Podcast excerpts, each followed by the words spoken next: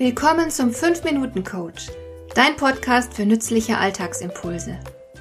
Ich heiße Marion Lemper-Püchlau. Als erfahrener Coach habe ich jede Menge psychologische Tipps für dich, mit denen du leichter durch den Alltag kommst, damit dein Leben ein bisschen einfacher wird.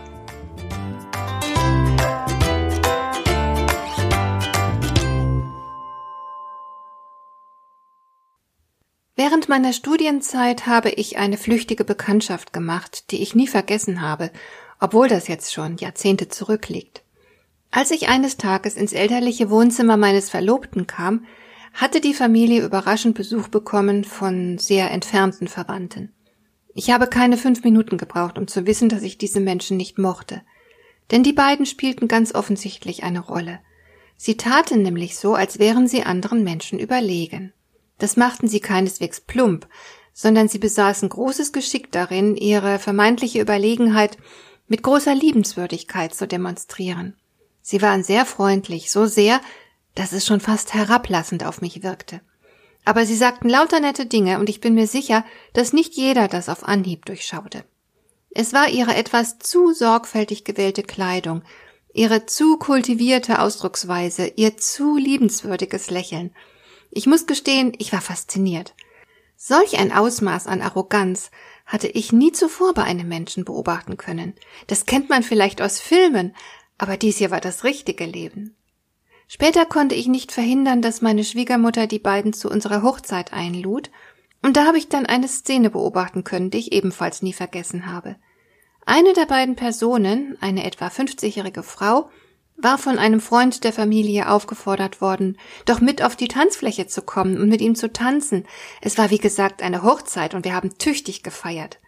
Der Mann hat so etwas gesagt wie Komm, lass uns tanzen. Und ihre Antwort lautete Hast du mich denn überhaupt gefragt? Ich habe mich fast verschluckt, als ich das gehört habe. In meiner Welt hätte man gesagt Na klar, ich bin dabei. Oder aber sei mir nicht böse, aber mir ist jetzt nicht danach, später gern.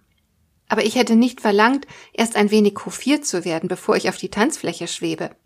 Arroganz zeigt sich auf die unterschiedlichste Weise. Aber immer läuft es darauf hinaus, dass sich dabei eine Person über die Menschen in ihrer Umgebung stellt.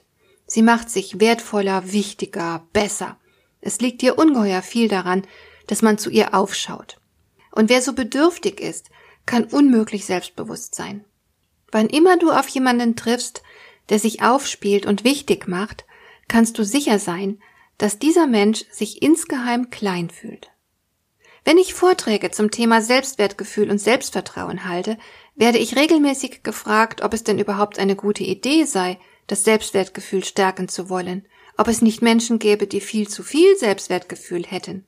Ich muss dann immer schmunzeln und antworte mit einer Gegenfrage. Glauben Sie, dass ein Mensch zu gesund sein kann?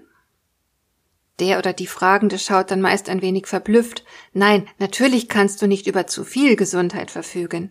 Und so ist es eben auch mit dem Selbstwertgefühl. Im Idealfall hast du ein gesundes Selbstbewusstsein. Dann stimmt alles. Aber es kann nicht zu sehr stimmen. Das gibt es nicht.